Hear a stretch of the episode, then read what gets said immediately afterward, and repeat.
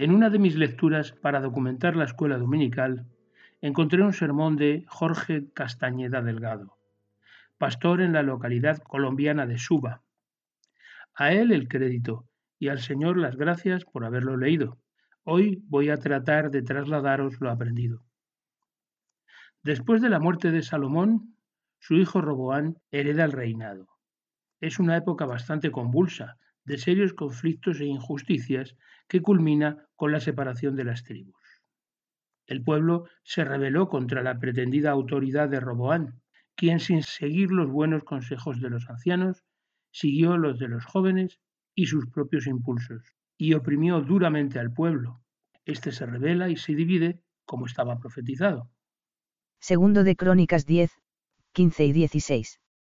Y no escuchó el rey al pueblo, porque la causa era de Dios, para que Jehová cumpliera la palabra que había hablado por ahí a Silonita a Jeroboam hijo de Nabat.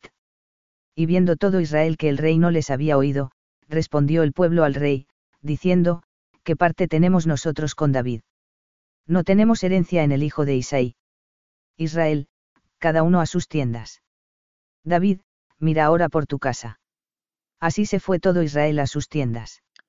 Las tribus están divididas.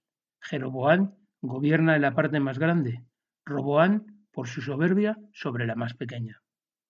Al ver esto, planea hacer guerra, pero Dios no se lo permite y él desiste. Roboán llega a la conclusión de que debe conseguir un reino estable, y por este interés se vuelve a Dios y fomenta su culto. Parece desprenderse del texto que Roboán accede a acoger a los que escapaban de la idolatría de Israel a Judá, pero solo por interés político, y no por una auténtica convicción. Segundo de Crónicas 11, 13 al 17. Y los sacerdotes y levitas que estaban en todo Israel, se juntaron a él desde todos los lugares donde vivían. Porque los levitas dejaban sus ejidos y sus posesiones, y venían a Judá y a Jerusalén, pues Jeroboam y sus hijos los excluyeron del ministerio de Jehová. Y él designó sus propios sacerdotes para los lugares altos, y para los demonios, y para los becerros que él había hecho. Tras aquellos acudieron también de todas las tribus de Israel los que habían puesto su corazón en buscar a Jehová Dios de Israel, y vinieron a Jerusalén para ofrecer sacrificios a Jehová, el Dios de sus padres. Así fortalecieron el reino de Judá, y confirmaron a Roboam hijo de Salomón, por tres años, porque tres años anduvieron en el camino de David y de Salomón. Cuando tenían lo que de verdad les interesaba, se olvidaron de Dios y de su ley. La habían buscado por un interés personal y una vez satisfecho el afán por la vida terrenal, se olvidan de la fidelidad, la oración y la fe. Esa búsqueda interesada de Dios tenía un mal motivo. No era la búsqueda de la persona de Dios, sino de sus favores. No era la búsqueda de su voluntad, era algo espurio. Solamente quien busca a Dios y su voluntad recibe lo que realmente necesita. Segundo de Crónicas 12, 1. Cuando Roboam había consolidado el reino, dejó la ley de Jehová, y todo Israel con él. Esta lectura me ha hecho pensar en mí mismo, al recordar un momento crítico en mi vida. Hace muchos años, mientras mi mujer y yo, recién casados, pasábamos por serios problemas económicos. Una tarde en la que después de mucho tiempo sin asistir a la iglesia, había ido a ver si Dios nos ayudaba en aquella dificultad. Él hizo algo mucho mejor me mostró mi egoísmo. No le buscaba a él, sino su ayuda. No creo que sea solo mi caso, ni el de Roboán. El Señor Jesús también lo ve en otros. Juan 6, 25 y 26. Y hallándole al otro lado del mar, le dijeron, Rabí, ¿cuándo llegaste acá?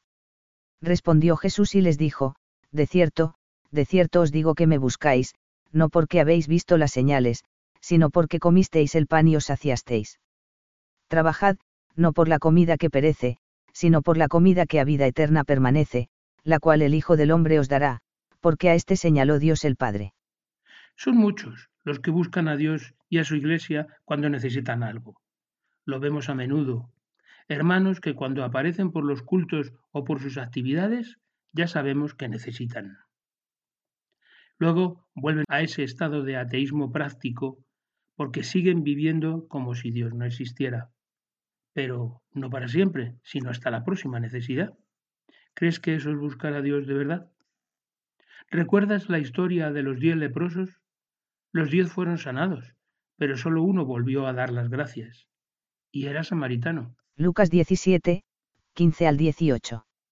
Entonces uno de ellos, viendo que había sido sanado, volvió, glorificando a Dios a gran voz, y se postró rostro en tierra a sus pies, dándole gracias, y este era samaritano. Respondiendo Jesús, dijo, No son diez los que fueron limpiados. ¿Y los nueve, dónde están? No hubo quien volviese y diese gloria a Dios sino este extranjero. A veces yo me uno a Jesús en la pregunta, ¿dónde están los favorecidos por Dios y por su pueblo? Seguir a Jesús, acercarse a Él, no es como acercarse al sorteo de lotería a ver si nos toca y después a disfrutar del premio. Seguir a Jesús nos hace inmensamente bienaventurados, pero también significa tomar su cruz cada día, participar de su entrega en amor y extender su reino, y eso cansa más. Esta enseñanza tan antigua es necesaria hoy como hace dos mil años. Es agotador ver las iglesias formadas por núcleos de unos pocos hermanos quemados, cansados, a punto de tirar la toalla, y una periferia de los que siempre están alrededor y nunca dan un paso al frente. Incluso puede ocurrir que esta enseñanza les resulte ofensiva o que los lleve a decir lo que tantas veces hemos escuchado. Es que en esta iglesia no se ayuda a nadie. Juan 6, 60 y 61. Al oírlas, muchos de sus discípulos dijeron, dura es esta palabra, ¿quién la puede oír?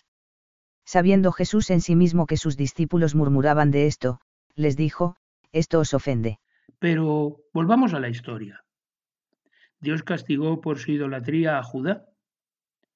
Sisac invade y arruina el reino que antes se había fortalecido. Dios los dejó solos en esta situación y el ciclo se repite nuevamente.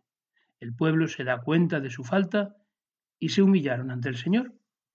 Segundo de Crónicas 12, 5 al 8.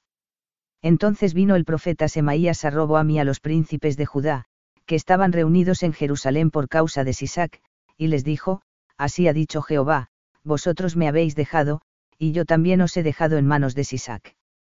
Y los príncipes de Israel y el rey se humillaron, y dijeron, Justo es Jehová.